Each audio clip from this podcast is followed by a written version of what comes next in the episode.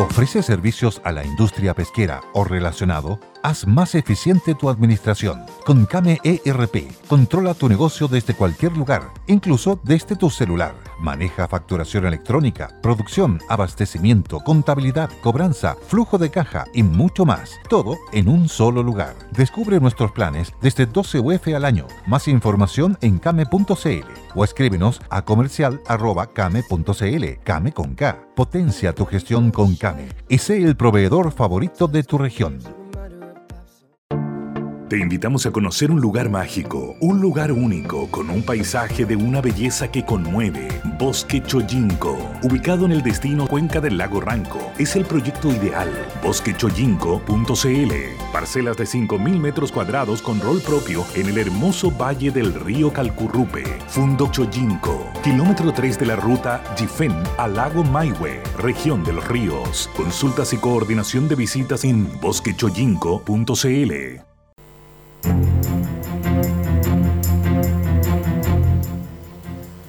¿Qué tal? ¿Cómo están ustedes? Qué gusto saludarlos. Bienvenidos a Buenas tardes Mercado. Las 2 de la tarde estamos iniciando yo en esta cruzada de, buscar reemplazar en lo que se pueda a Doña Bárbara, que está, ustedes saben, de vacaciones. Así que nada, dejamos con titulares al inicio, como es habitual, a, a don Manuel y a don Tomás. Don Manuel, don Tomás, adelante, por favor.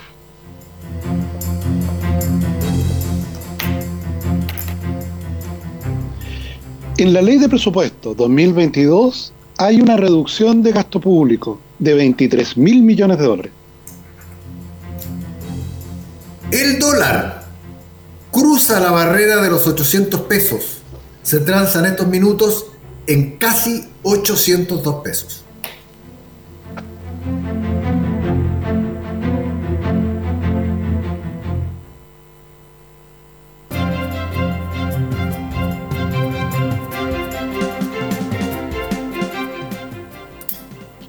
Ya, estamos de vuelta con eh, el eh, Buenas tardes Mercado, con eh, la discusión del presupuesto. Yo creo que es muy interesante. Hay otras cosas que están encima de la mesa. A las dos y media está presupuestada. Yo creo que va a partir a las tres de la tarde en la Cámara de Diputados Valparaíso.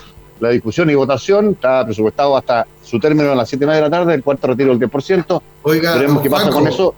Dígame. Ah, pero se nos cayó el señor Flores y pide que por favor lo llamen por teléfono para que no que fuera ah, discusión acá, sobre todo en el tema tan importante del presupuesto. Del presupuesto, sí. Lo dejamos pendiente entonces, Manuel, y partamos nosotros mientras se reintegra Tomás, si te parece, con, con este tema, no del 10% del retiro, que me parece que es una cuestión que, bueno, está incierto el destino, ¿ah? a propósito de los votos necesarios, 93, la oposición saca cuenta alegre, anuncia que tiene votos en exceso, 95, escuché por ahí que tenían, yo tengo mis dudas, pero ya veremos, eso se despachará eh, durante la tarde, pero tú habías vaticinado en el Buenos Días Mercado hoy día, que estuviste gentilmente ahí, eh, la posibilidad de que el dólar subiera o traspasara los 800 pesos y esto ha ocurrido. Con, una trayectoria bien variable porque partió alzándose 3 pesos, después bajó un par de pesos y después se pegó un alza hasta los 801, creo que está ahora, ¿no? Así es, efectivamente. Fíjate que, a ver, no soy pitonizo y, pronosticar cambios de corto plazo en el sistema financiero es imposible, así que lo que hizo hoy día eh, fue, fue materia de suerte y hizo un poquito de trampa. Y la trampa es la siguiente.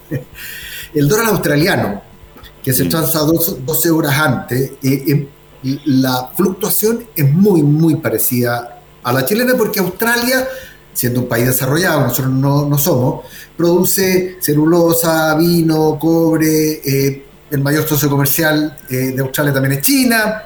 Entonces, son economías tremendamente parecidas, guardando las distancias, por supuesto, y eh, para mí siempre es muy decidor cómo el, cierra el per de una distancia sideral, ¿ah? en el caso de Australia. Sí, no, Pero bueno. Ellos, ellos, ellos, tienen, lamentablemente, ellos fueron colonizados por los ingleses, nosotros por los españoles. pero Oiga, Manuel, pero ¿cómo reniega de esa manera? pues Es cosa de comparar nomás y analizar la historia.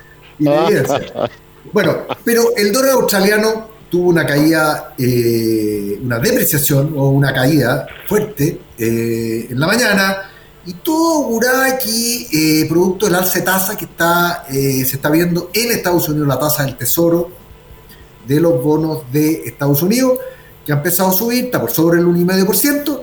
Todo auguraba aquí, aquí podíamos tantear los 800 pesos, ¿no es cierto? Y agréguele usted siempre el condimento idiosincrático de nuestra clase política, que por Dios que le pone empeño para que el dólar llegue a, a, Luca en el largo plazo, digamos, y ahí tiene dos o tres pesitos más.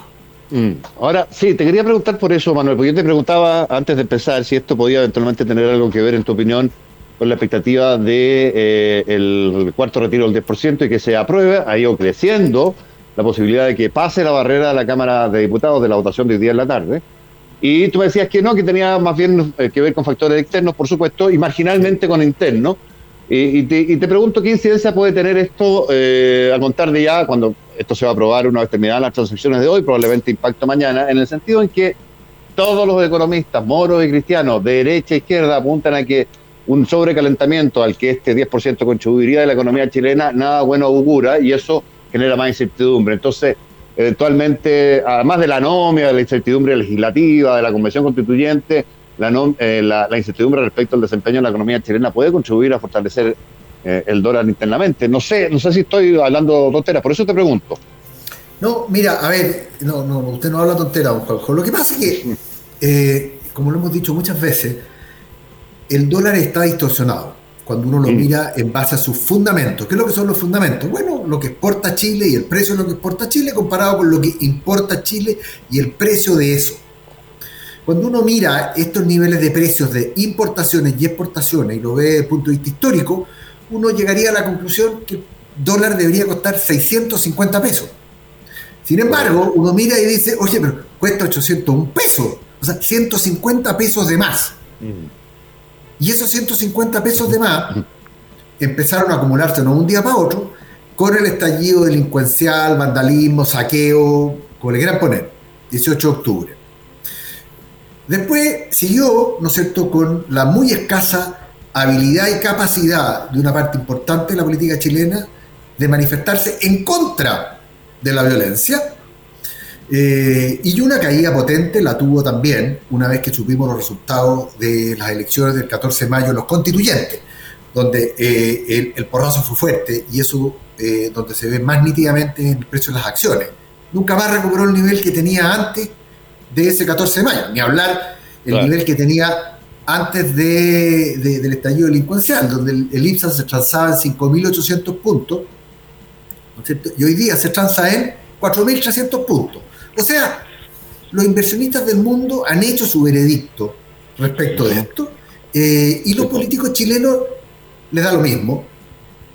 Eh, hay una especie de desenfreno total por el gasto fiscal, Tomás ya nos va a, dar más datos de eso, pero eso es una cosa que le está pasando a la cuenta al dólar. Si el desenfreno fiscal, ¿cómo se financia? Con deuda. ¿Y la deuda la paga quién? Todos nosotros. O sea, no solamente basta con que paguemos 150 pesos más por dólar en la benzina, los teléfonos celulares, el precio del pan, sino que además vamos a tener que pagar más impuestos, tener que hacerle frente mm. a la deuda que nos van a dejar esta clase política actual. Entonces, el panorama no es muy halagüeño. ¿Te fijas? Y ya lo he dicho muchas veces ya. 100 dólares invertidos hace 10 años en Chile serían hoy día del orden de 45 dólares. Lo mismo eh, invertido en un SP500 serían cerca de 300 dólares. Bueno, los capitales fluyen donde hay rentabilidad, no donde hay simpatías políticas y romance y buenos deseos. El capital es frío no le interesan los buenos deseos, le interesa la rentabilidad. Oye, Manuel, déjame eh, preguntarle a, Tomás, que creo que está de vuelta con nosotros. Alguien te pregunta entre medio, Manuel, si nos das una opinión después, a lo mejor, respecto a esta idea del Banco Central de estudiar la posibilidad de, generar o crear una, criptomoneda.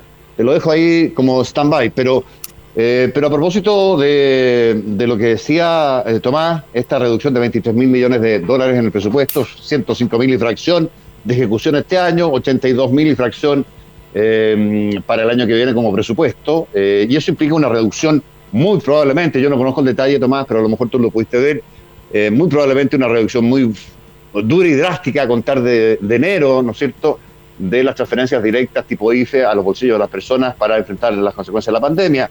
Y eso me hace suponer que la presión por cuarto, quinto o sexto o séptimo retiro de fondos AFP va a ser muy fuerte, entendido esto porque hay un porcentaje relevante de los ingresos de las personas que en el hoy está indexado a esas transferencias en un 50%, o en algunos casos, en otros, otros 50 y tanto, en otros casos un poquito menos, pero es un porcentaje importante de los ingresos hoy día. ¿Cómo estás leyendo, Tomás, lo que se viene en materia presupuestaria? Efectivamente, señor Lavín, conocimos en las últimas horas el informe presupuestario para el año 22, ya tenemos las cifras en detalle, y tal como usted señala, eh, para que tener una cierta referencia de gasto, el año 2020 el gasto público en dólares, señor Lavín, bordeó los 80 mil millones de dólares, más o menos. Esa fue más o menos la ejecución. Y conteniendo, sí, hay que recordar de que producto del estallido delincuencial hubo mayor gasto en el que se tuvo que incurrir efectivamente en ese año. Pero 80 mil millones yo le diría que es más o menos un nivel de gasto más normal. Este año la estimación de la Dirección de Presupuestos es que vamos a terminar gastando cerca de 106 mil millones de dólares. O sea, la expansión de gasto público durante este año 2021 fue de más o menos 26 mil millones de dólares, financiados con eh, las cuentas de ahorro. Mm. O sea, efectivamente teníamos en la cuenta de ahorro como 14 mil millones de dólares y probablemente vamos a terminar en cero. Y teniendo que emitir deuda, teniendo que emitir deuda pública. Que este año llegaría a aproximadamente el 35% del PIB. Este sería más o menos el stock de deuda, unos 100 mil millones de dólares. Todos los números gigantescos en la vida, ¿eh? de verdad son mm. impresionantes los números. Ahora, ¿qué está planteado para el año 22? Está planteado un crecimiento económico de aproximadamente 2,5%, que es más o menos el consenso hoy día del mercado para el año próximo, eh, en donde la pandemia ya eh, probablemente ya ha tomado un carácter eh, endémico, o sea, ya no, no, no genera cuarentena, no ha desaparecido, pero probablemente se incorpora dentro de las vacunas habituales que nos poníamos todos los años, como el de influenza, tener que vacunarnos para el COVID, pero ya no con cuarentena o restricciones al movimiento. Entonces, eso hace que el IFE efectivamente desaparece, el IFE universal, que es el principal gasto hoy día, 3.200 millones de dólares mensuales. Mensuales. se gastan en eso. Sí se mantiene, señor Lavín, el IFE laboral, o sea, el subsidio que recibe el trabajador que consigue ser contratado, que fluctúa entre 200 mil y 250 mil pesos al mes. Eh, pero desaparece el otro, el otro que pueden ser 500 mil pesos por hogar al mes. Mm. Entonces, efectivamente, parte importante de la reducción del gasto, que baja de 106 mil a 82 mil, se explica justamente por la extinción del IFE universal. Hay que recordar de que en este momento tenemos, señor Levinta, como usted lo señalaba, no hay ninguna comuna en cuarentena hoy día en Chile. Eh, el jueves se acaba el toque queda, si no entendí mal. Eh, y la noticia, sí, el jueves. Claro, el jueves. Y estamos transfiriendo, señor Lavín, 3.200 millones de dólares eh, todos los meses, en un momento en que la economía ya avanza a su plena apertura. Y así va a seguir hasta diciembre. Eso genera, se le viene una cosa que es muy lamentable, que es lo que usted señala, que hoy día hay hogares que están recibiendo una porción mayoritaria de sus ingresos a través de subsidios fiscales. Por ejemplo, si una familia de cuatro personas, el papá, la mamá y dos niños, el, jefe de hogar encuentra empleo, señor Levin, supóngase usted por 400 mil pesos, encuentra trabajo, por el hecho de encontrar trabajo ya tiene 200 mil pesos más. Y por el hecho de haber postulado al IFE, ese hogar de cuatro personas debe tener una transferencia como de 500 mil pesos. O sea, en total ese hogar eh, tiene un ingreso, eh, sumando todo, de aproximadamente 1.100.000 pesos. El sueldo del trabajador son 400.000, todo el resto son subsidios. Y eso va a seguir hasta el mes de hasta el mes de diciembre. Y allí es donde está la incógnita, que yo creo que va a ser una de las batallas de este presupuesto. Tal como está pensado hoy día, en diciembre se paga el último IFE y a partir de enero ya desaparece. Es decir, el ingreso de ese hogar pasaría de 1.100.000 pesos a aproximadamente 600.000, casi una, una reducción de casi 50%.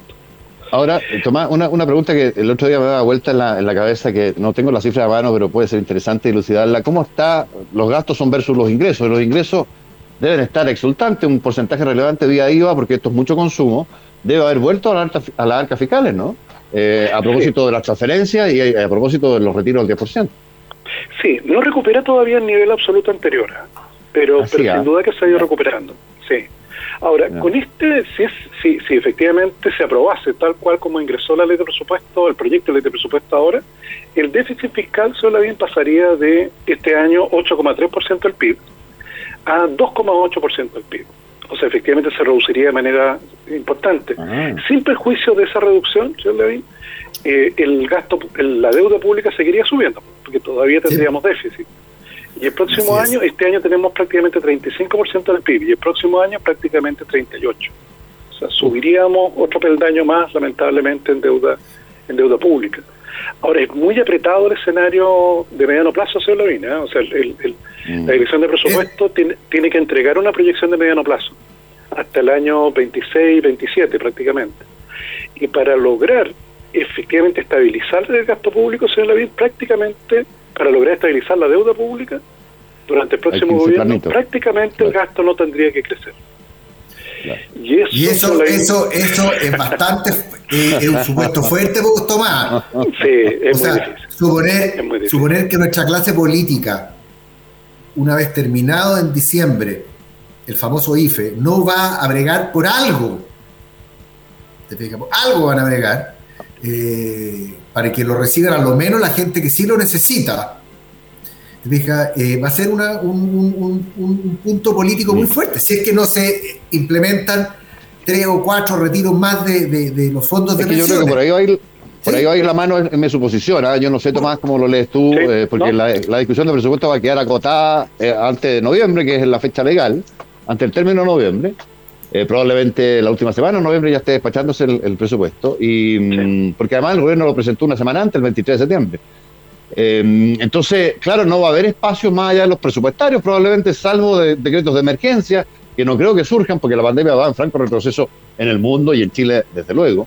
Eh, entonces, no, no hay de dónde sacar eh, ni justificar legalmente mayores endeudamientos ni mayores gastos y por ende está ahí disponible el fondo que todavía yo no sé de cuánto sigue siendo, pero hay alta luca todavía disponible. 200, bueno, un poquito menos, porque este, este mes ha caído, pero de, alrededor de 200 millones de dólares.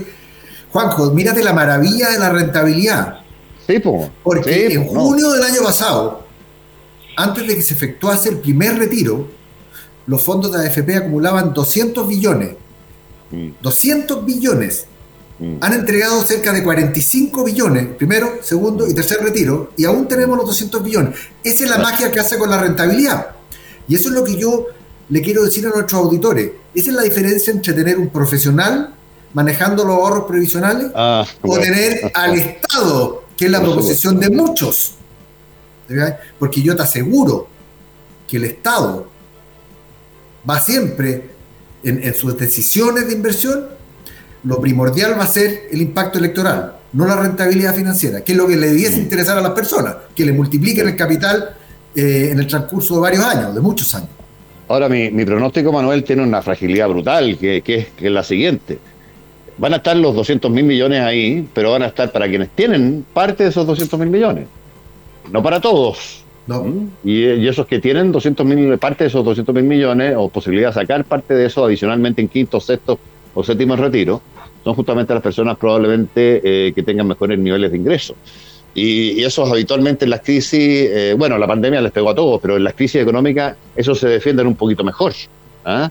Ergo, estamos o vamos a estar obligados a deuda eh, de igual forma para respaldar a, los sectores que no tengan acceso a, fondos previsionales. Yo, yo veo un panorama un poquito complejo. ¿ah? Por eso yo le preguntaba a Tomás, que, que el experto macroeconómico acá, Mm. Porque eh, me parece, o sea, está bien que el gobierno haya eh, reducido en forma significativa el gasto público, además no tenía otra, porque la billetera eh, no es ilimitada. Los deseos, las pasiones pueden ser limitadas. Y las necesidades. Pero, las necesidades son bien limitadas. O sea, mm. ilimitadas, pero, pero la realidad es limitada. Pero en fin, ¿qué pasa? ¿No es cierto? Si, o, ¿Cómo va a hacer frente esta clase política? a la realidad que vamos a enfrentar el próximo año, que va a ser un crecimiento del 2,5%, que, atención, yo creo que es un supuesto fuerte. ¿ah? Eh, yo creo que eh, Chile va a crecer menos que el 2,5%, y lo voy a decir por qué. Porque hoy día, o ayer más bien, eh, dos bancos de inversiones importantes, uno Nomura, que es japonés, y el otro Goldman Sachs, que es americano, le bajaron el crecimiento a China. por varios problemas que está teniendo China, que ya lo hemos hablado y algunos nuevos, eh, y eso va a afectar directamente el precio del cobre y va a afectar a la economía chilena, porque China es el principal socio comercial de, Chile. Entonces, eh, el principal problema en China, eh, Manuel, probablemente sea que Xi Jinping dista mucho de ser Deng Xiaoping. o sea, uff, años luz. No, de verdad, años luz. Por ahí va la cosa. años luz. Creo yo. Entonces. No, Tomás, perdone que Es que no, eh, justamente le iba a pedir a Tomás que, que, que, que, mm. hiciéramos el ejercicio de que, ¿qué pasa si, si, si, los políticos deciden ser generosos con la plata de otros? ¿De qué manera empieza a afectar la deuda? Y, y, porque eso sí afecta al tipo de cambio. Sin duda, sin duda, Manuel. No, yo creo que, que tal como tú señalas, efectivamente hay cosas urgentes y cosas importantes. Te fijas, lo urgente va a ser de qué manera uno administra la salida del impulso fiscal. ¿Te fijas? Porque tal como tú señalas, como señala el la presión política va a ser mantener esta ayuda. Siempre hemos, siempre yo recuerdo el caso de los planes establecidos por los planes sociales establecidos por los Kirchner. Te fijas en Argentina, estar inscrito con lo que aquí sería un IFE universal, allá se llama estar inscrito en un plan. Por tanto, hay millones de argentinos que son planistas, no, no que crean que la Tierra es plana, sino que están en un plan que reciben un cheque todos los años, todos los meses del año.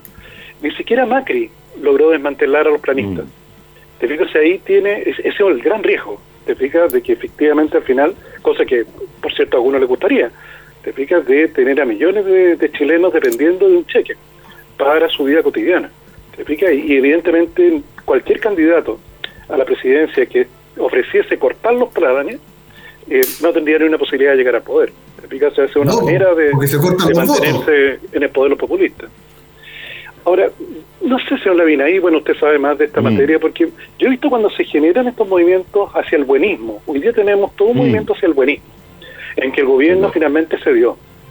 que el gobierno se rindió en esa materia. Ser efectivamente focalizado en el gasto era una regla de política pública, eh, no sé, desde Miguel Casa en adelante. Y, y pasando por toda la concertación, Tomás, con un acuerdo de sacar adelante el país eh, que estaba supra eh, las peleas cotidianas, ¿no es verdad? Y yo diría Hasta Nicolás Aguirre en la época del agua. Claro, con la muerte de la concertación y eh, la reinvención de la nueva mayoría por el desierto que pasaron, o en razón del desierto que pasaron por la primera elección de Sebastián Piñera, se generó un quiebre en aquello y simplemente el nivel de acuerdo que había antes de consenso posible eh, poniendo al país por delante, se ha quebrado. Entonces, eh, y no existe más y es probablemente muy difícil de, restituir. Te lo digo entre otras cuestiones por ver el funcionamiento que está teniendo hoy día la convención constituyente, que todos dicen se parece mucho más al Chile que el Congreso, ¿no es cierto? O a Chile en general se parece mucho más la convención que el Congreso. Bueno, en la convención están eh, transformados o derivados en una suerte de bolsa de gato inaceptable. Fíjate que yo, estoy, todos estamos hablando permanentemente de la, la evolución de la convención y las decisiones que toma. Y yo acabo de ver que no se incluyó o se dejó fuera expresa una indicación que pretendía meter en la discusión eh, del eh, proyecto constituyente eh, como fundamental en materia educativa la libertad de enseñanza y el derecho preferente de los padres de educar a sus hijos. Bueno, eso quedó expresamente afuera y tuvo votos a favor de 155, solo 51. Esto no quiere decir que efectivamente, y alguien podrá decirme, mira, no desinforme, esto no quiere decir efectivamente que quede de plano fuera de la Constitución, ¿ah?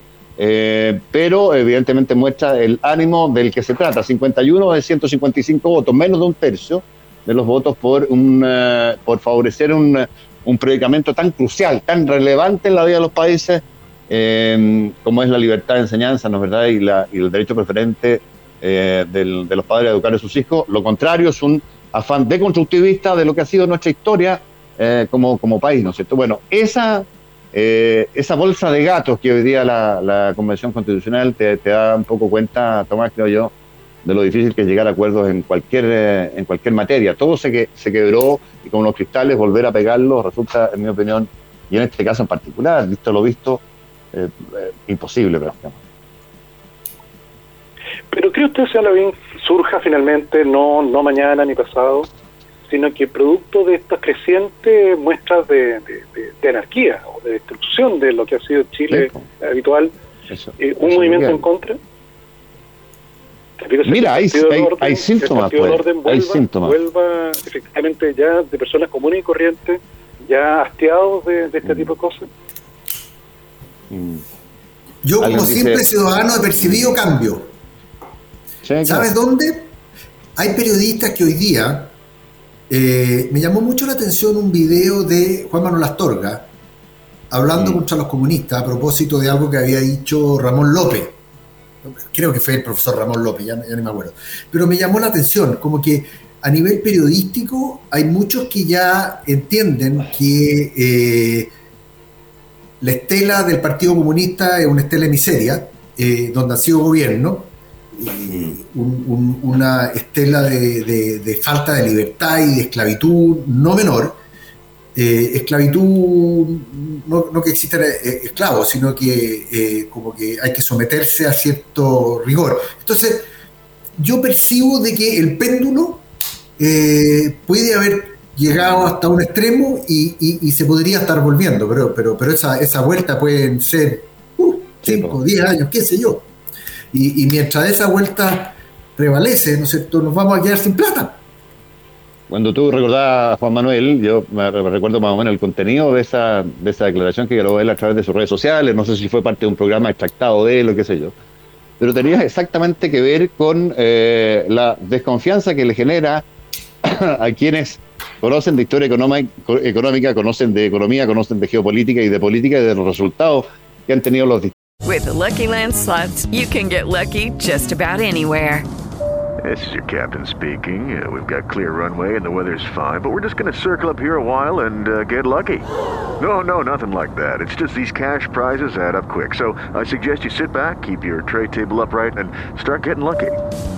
Play for free at LuckyLandSlots.com. Are you feeling lucky? No purchase necessary. Void where prohibited by law. 18 plus terms and conditions apply. See website for details. With Lucky Land slots, you can get lucky just about anywhere. Dearly beloved, we are gathered here today to. Has anyone seen the bride and groom? Sorry, sorry, we're here. We were getting lucky in the limo and we lost track of time. No, Lucky Land Casino, with cash prizes that add up quicker than a guest registry. In that case, I pronounce you lucky.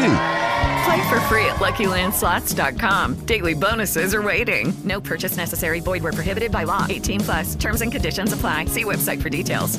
En distintos diferentes sistemas en los distintos países, eh, las recetas que ofrezca cualquier partido comunista que no ha sido capaz sino de provocar miseria y totalitarismo en los países en que ha finalmente ha accedido al, al, poder. Y el, ejemplo, por supuesto, está Venezuela. Y este no es Chilezuela. Eh, eh, tú dices, el péndulo se puede demorar un tiempo. Bueno, en Venezuela se demoró 10 años ¿ah? en, empezar a producir los efectos devastadores y el extremo todavía no se produce, pues todavía no deja de producir los efectos devastadores sobre la economía y vida cotidiana de los venezolanos. Entonces, yo, yo, yo, no, yo, yo no sé, eh, además el escenario inicial de Venezuela tenía cierto parecido al de Chile desde el punto de vista del descrédito de las instituciones, de, cierta instalación de la inequidad en la distribución de los recursos, de corrupción generalizada, que fue lo que nos empezamos nosotros a enfrentar como país también hace eh, un tiempo atrás, en la previa incluso al estallido social o delictual. Entonces, claro, los pronósticos son, son re, re complejos, re difíciles, y la vuelta a la, razonabilidad que dice Tomás, mm, no sé. Claro, es que ahí. Además, que no se le puede creer a las encuestas, pues Tomás. ¿sí? Una no, que, Entonces, cuando uno dice que hay una persona con la cual yo no comparto todo, pero creo que tiene una visión de país un poco más razonable, que es José Antonio Cas, por ejemplo, uno lo ve subir en las encuestas. ¿ah? Pero, ¿cuánto vale esa subida en las encuestas si en, realidad las mediciones están tan equivocadas como los agoreros o encuestólogos que auguran un futuro basándose en sus propias encuestas que siempre están equivocadas? Entonces, es como bien impredecible, ¿no? No, claro, porque claro, en el caso del chavismo se ve bien claro, cuando llega al poder, y yo creo que eso lo percibimos con Hadwe, de que, era que él, una persona que si, hubiera llegado al poder, no se va más. O sea, mm. hace lo que sea necesario para mantenerse en el poder, tal como lo hizo Chávez. Ah, bueno, gran, gran observación, ¿eh? Sí, sí, porque de eso zafamos. De eso zafamos. Y zafamos. Exactamente. a ver, a ver, a ver. Por el socio. Les voy, a contar la, les voy a contar la historia del gato que se cae del cuarentado piso. Cuando llega el piso 30 dijo, hasta acá vamos súper bien. Sí, en el piso 30 súper bien. Cuando llega el piso cero el problema. Entonces, si nosotros elegimos al señor Boric, ¿qué vamos a tener? ¿Te fijas? ¿Va a ser qué? ¿El Partido Comunista el que va a delinear el programa? Porque yo a Boric lo encuentro, eh, sí, es capaz de hablar en forma elocuente, de transmitir eh, cosas que hacen sentido común, pero, pero, pero hay muchas pues, en política pública hay muchas cosas que son contraintuitivas. Entonces, Mm. ¿quién va a mandar al final del día? Entonces, ojo, no caigamos en, en- en- en la trampita de que nos salvamos de, de- de- de Venezuela. Sí, en primera instancia nos salvamos de Venezuela, pero tenemos eh, un, un- un- un segundón que, que- que a mí no me da garantía en lo personal eh, de, que, de, que, de que no vayamos a terminar en Venezuela. Hay muchos caminos a, a llegar a Venezuela. Sí, pero claro, yo- dejado era directo, este puede ser medio Exacto. indirecto, pero llega Sí, a Venezuela a igual. decir. Hay matices, ¿ah? sí, con, con Boric. eh, bueno, pero nada, dígame una cosa, don Manuel, ¿a qué hora lo retan a uno si no se va a comerciales? A esta A hora. las dos y media, a esta hora. Vamos entonces y regresamos en breve.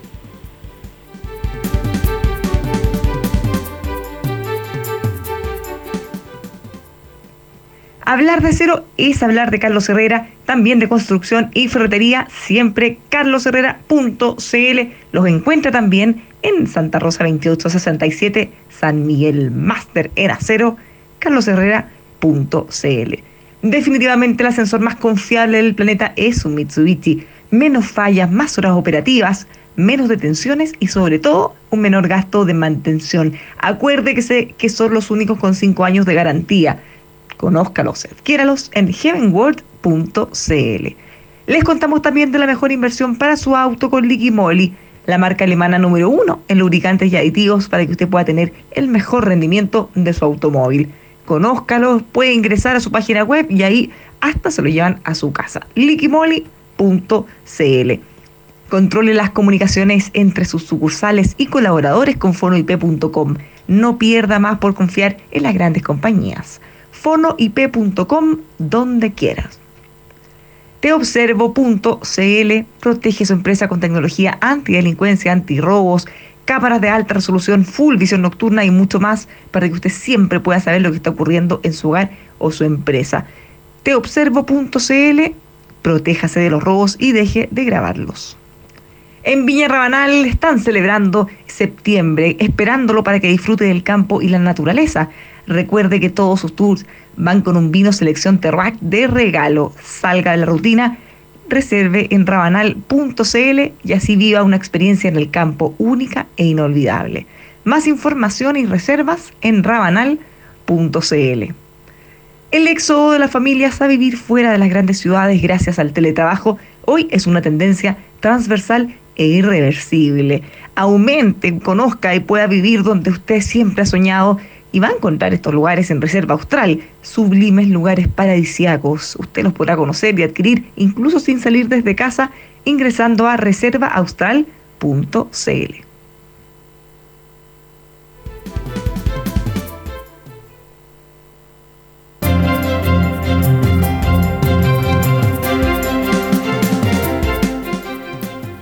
Oye, bueno, eh, alcanzamos a hablar de- del tema tuyo, Tomás, de, de tu eh, titular también, Manuel. Hay un tema que a mí me, me- me está quedando, me está produciendo inicialmente como ruido, que en parte lo comentamos, que tiene que ver con eh, el destino de, nuestro, el destino económico, de crecimiento, los pronósticos que se hacen, los problemas que tiene nuestro principal socio comercial, pero no solamente nuestro principal socio comercial, sino que probablemente el que, el que se lleva un porcentaje importante del empuje en la economía mundial, que, es China, Manuel. No sé cómo estás mirando tú o tú, eh, Tomás, eh, el tema de los chinos, no solo por Evergrande, sino que eh, por problemas energéticos que está teniendo y por la creciente preocupación del régimen de, de introducir eh, más socialismo ¿ah? en, en- en su cotidianidad. No sé si, si te parece una cuestión que, que merezca algún comentario que deba ser preocupante para mirarlo. Parte usted, Tomás, que es el macroeconomista acá. Mira, lo, lo- podríamos efectivamente tomar el ejemplo de, de la empresa esta, de Evergrande. Porque claro, una empresa inmobiliaria, es una empresa que evidentemente está apalancada financieramente para realizar los proyectos, ha construido millones de casas y departamentos, beneficiándose con, con, con el crecimiento económico chino. Sin embargo, es una compañía, y aquí se empieza a notar justamente la intervención estatal, que claro, la pandemia afectó mucho en el ritmo de venta. No es lo mismo una economía que crecía a 8% que una economía que crece a 2%, que fue el crecimiento chino el año pasado. Entonces la- el ritmo de venta empezó a cambiar. Pero además el Estado intervino limitando el acceso a financiamiento. Preocupado tal vez por el aumento de la deuda privada, y sobre todo privada, en China, efectivamente el gobierno chino ha colocado limitaciones a ello. Y también se le metieron en negocio, señor Levin, fijándole precio al cual podía vender los departamentos o, el arriendo. O sea, qué valor mm. podía arrendar eh, las viviendas que, efectivamente ofrecían. Entonces lo empezó a apretar por los dos lados. Ahí es donde tuve más socialismo. O sea, efectivamente yo creo que, claro, Evergrande creció como una compañía inmobiliaria del mundo occidental, te pica consiguiendo, consiguiendo su financiamiento y aprovechando la oportunidad de mercado, pero cuando lo empezaron a limitar, lo han dejado hoy día, tú sabes que hoy día tiene problemas los cuales no puede pagarle a los proveedores. O sea, a los proveedores les paga con vivienda a medio construir. Le dice, ¿cuánto te debo? Tanto ya, eso es equivalente a 10 departamentos. Toma, esos 10 departamentos a medio construir son tuyos. Entonces, claro, eso eh, es una buena receta para fracasar, porque efectivamente China había logrado crear compañías de competitivas a nivel global, como Huawei, que logró, logró desafiar a Ericsson en el mundo de las telecomunicaciones. Entonces, eso efectivamente es, eh, más allá del caso de esta empresa en particular, algo que, está preocupando más. Te digo, o sea, al parecer no les gustó mm. entregar tanta libertad y ahora están echando más no, no, bueno, ese, ese, oye, Tomás, tú acabas de dar el ejemplo de Huawei, yo te voy a dar dos ejemplos. El primero de ellos, Alibaba, y el segundo, Tencent. Las dos empresas más grandes desde el punto de vista de capitalización bursátil en China. Cuando digo grande, eran monstruos, eran empresas muy grandes, o sea, puede haber estado dentro de las 20 o 30 empresas más grandes del mundo. Alibaba iba a sacar su brazo financiero que se llamaba Ant, que prometía ser la apertura bursátil más grande de la historia, inclusive más grande que la de Andarco, la empresa de petróleo árabe saudí. Claro. El gobierno lo echó para atrás. Después, ¿no es cierto? Eh, el tema de, de, mm, de, Didi, después el tema de, no, no fue de Didi, sí, bien digo, fue de Didi, después el tema de que prohibió eh, eh, los videojuegos, la libertad para elegir a qué hora jugar, ¿no es cierto? Y limitó eso y afectó a Tencent, que es la segunda empresa más grande de China. Entonces, el involucramiento del gobierno en todo lo que tenga que ver eh, es malo, porque una de las cosas que nos ha enseñado la historia económica moderna es que para, para todo lo que tiene que ver con la, dinámica de, de, creativa de, construcción de empresas nuevas como Google, Apple, Facebook, se necesita un ambiente de libertad, porque son empresas que irrumpen y rompen los esquemas. ¿cierto? Y lo que hace China al restringir estas libertades, probablemente en el mejor de los casos, va a llegar a ser lo que fue Japón de los años 70 y 80, que es una dinámica constructiva, es decir, mejoran lo que ya hay, pero no van a descubrir la compañía nueva, no van a descubrir una tecnología que rompe con todos los esquemas como, insisto, lo hizo Apple y, Google o Amazon y qué sé yo, eh, otras tantas más. Ahora, a eso hay que agregarle además el problema energético que hay en... en, sí. en eh, a preguntar por eso, Manuel. me, quedo dando vueltas. Dale. Sí, a ver, eso tiene varias... El problema energético tiene algo que ver con la escasez de mm. eh, el insumo para la energía. ¿Por qué digo esto? Porque el, el, gas natural, el precio del gas natural se fue a las nubes. De hecho, en, viene varios reportajes en el último semanario de, de The Economist tocando el tema. Y básicamente eh, el precio del gas se fue a las nubes por varias razones. Uno, porque el viento no sopló mucho en Europa en el verano. Por lo tanto, al no soplar mucho viento, no se puede generar energía eólica, el factor de planta es bajo y se suple con gas natural. Eh, la sequía eh, intensificaron, ¿no es el problema para la generación de hidroelectricidad. La sequía también sabemos porque es muy parecido a lo que pasa en Chile, ¿no es? Y lo otro que ya esto tiene que ver con una decisión gubernamental, es que el alza en los precios de permisos de, emisión de carbón en la Unión Europea eh, hicieron que el carbón subiera y eh, entonces ya estamos enfrentando un problema de que subió el gas natural, subió el carbón, que es súper contaminante además, entonces está teniendo un impacto en la generación eléctrica. Y eh, en el caso de China, el problema es que como sabemos, hay Olimpiada el próximo año y por decisión gubernamental, ¿no es cierto? Eh, Xi Jinping quiere tener aire limpio y, están restringiendo el uso del carbón eh, o, en general de todas las energías contaminantes, algo que por suerte, aclararlo a, nuestros auditores porque lo, investigué, ¿no es cierto? Para el caso chileno, ¿no es cierto? Eh, no es tan grave, porque de la matriz que, que, tiene Chile, ¿no es cierto? Eh, un poco menos de la mitad usa energías renovables no convencionales. Claro. Que es una tasa muy, muy alta cuando se le compara a nivel mundial. Mm. Fíjate que estaba leyendo a propósito de China y respecto de Grande que hay una segunda inmobiliaria respecto a la cual recién se empezó a hablar, que es Sunac China Holdings, creo que es, que está, que es una inmobiliaria muy grande y que está saliendo a calmar el mercado luego que se filtrara una carta borrador de ellos en que le pedía ayuda al, gobierno. Subieron 18% en Hong Kong las, acciones de Sunac, pero después de haber caído drásticamente en las dos sesiones anteriores a propósito de esto. Entonces, esto combinado con que China le está pidiendo a las, eh, compañías que tengan eh, respaldo estatal que salgan a comprar los activos de, de Evergrande, a lo mejor ahí hay un, diseño de, eh, de los chinos porque no van a dejar caer la economía ni la china ni la mundial, digamos.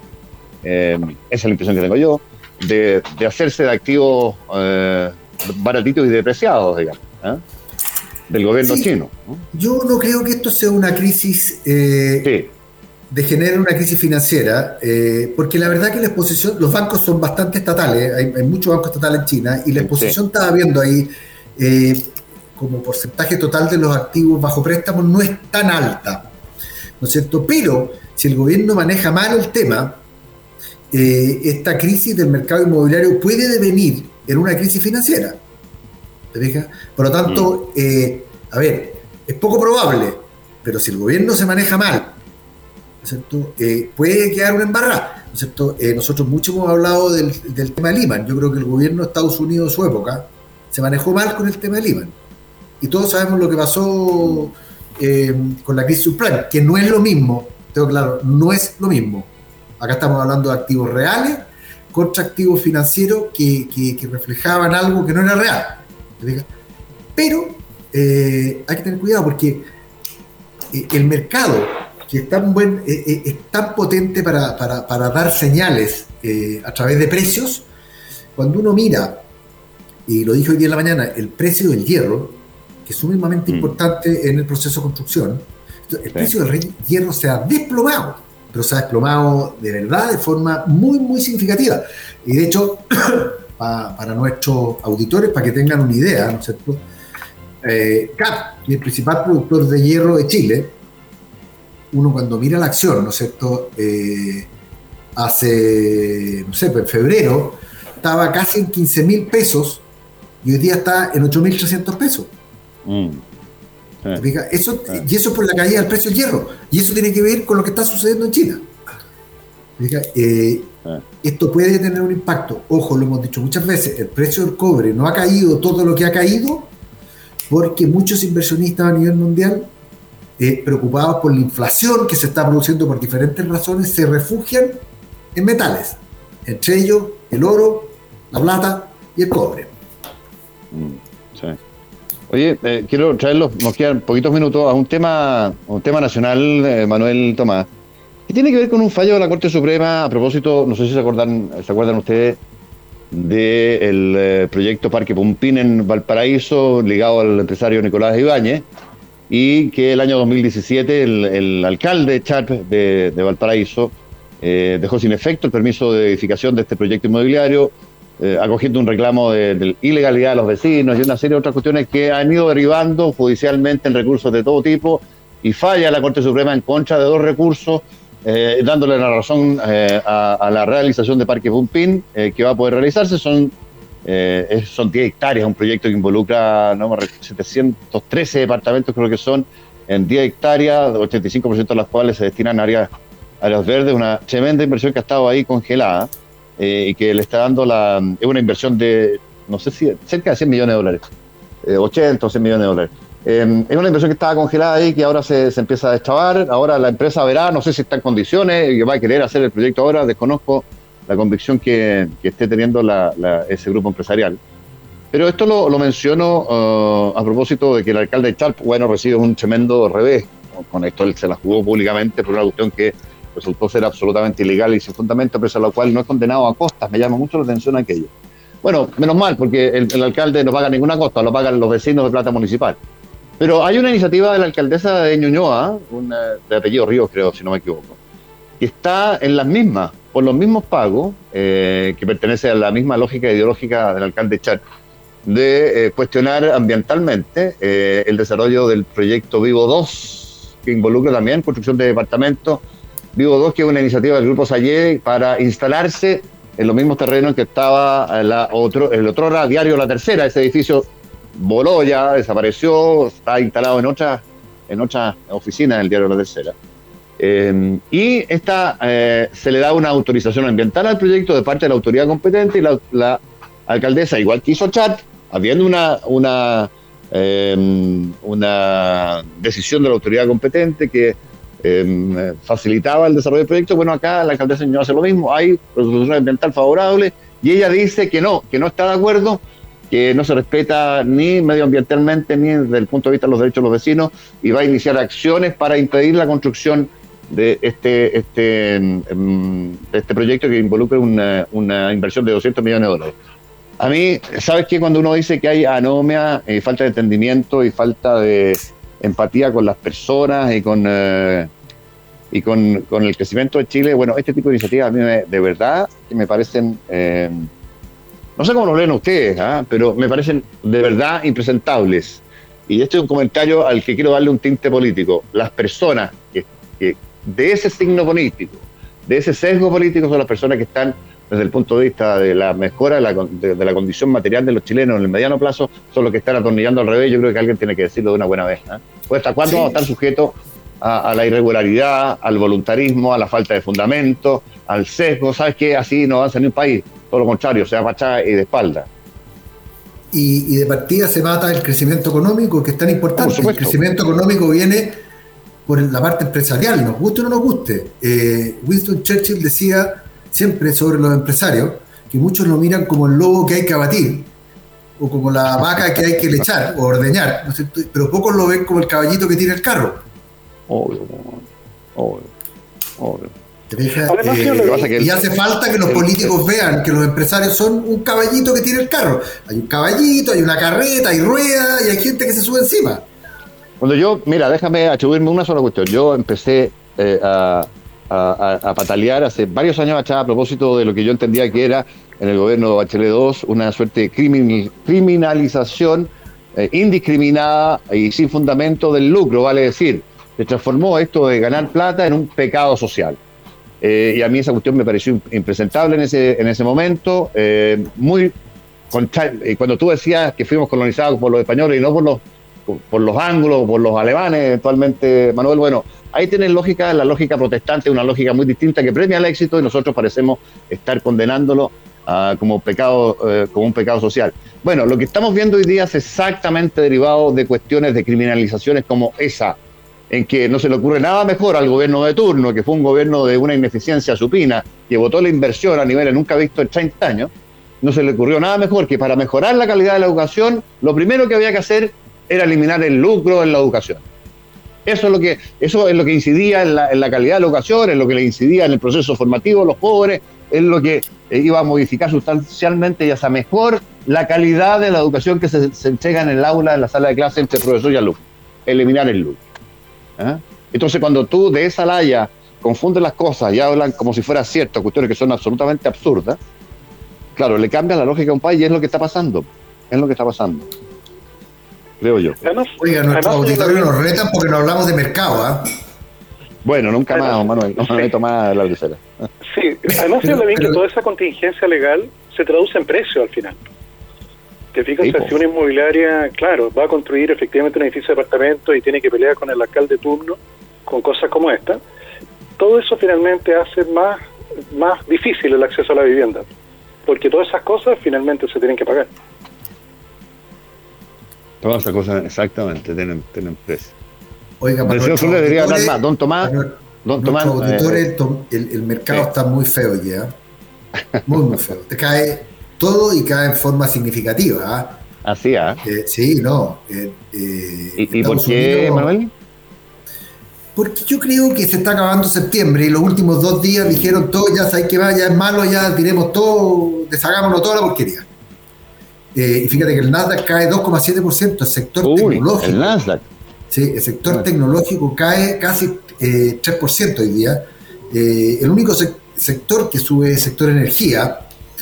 Eh, Europa, Japón cayó 2,3%, Alemania 2,3%, Francia 2,4%, Chile está cayendo casi 1%. Entonces, hoy día, la verdad, eh, eh, fue mejor hablar de política. Dólar, Manuel, preguntan por ahí, no sé si lo tiene. 800 pesos con 80 centavos. Ya. Oye, te, había- te habían dejado una pregunta que va a tener que necesariamente por horario, creo yo, que para mañana la respuesta tuya y de, y de Tomás, eventualmente, si es que tiene algún interés en tratar el tema, que lo han planteado los auditores, que esta decisión del Banco Central de eventualmente estudiar la posibilidad de crear una criptomoneda, una moneda digital. ¿Ah? Yo, no, yo no sé si, si vale eh, en algo el tema, pero el que el Banco Central lo mencione, que alguien serio como el Pepe Gregorio haya dedicado parte de su actividad a generar estudios sobre esta materia y que se esté instalando en, en países la criptomoneda como una posibilidad viable. O sea, el eh, único no sé país que se ha instalado en, en Ecuador, ¿ah? ojo. Salvador, Salvador. Perdón, El Salvador. Sí. Eh, bueno, Maduro está estudiando poner una, pues. ¿ah? Ah, sí, claro. Va a ser la Porque competencia vendiendo al sofá dólar. se acaba la inflación, pues, usted sabe. Oye, eh, ya. No la tengo más. eh, me disculpo por hablar de política, pero a veces es más que necesario socialmente hoy día darle un vistazo a eso. Eh, ¿Nos despedimos hasta mañana? Así es. Ya está. Pronto más. Don Tomás nos Hasta luego. Hasta mañana. Chao, que lo hasta pasen mañana. bien. Hasta mañana. Chao, Tomás. Que lo pasen bien. Chao, chao. Buenas tardes.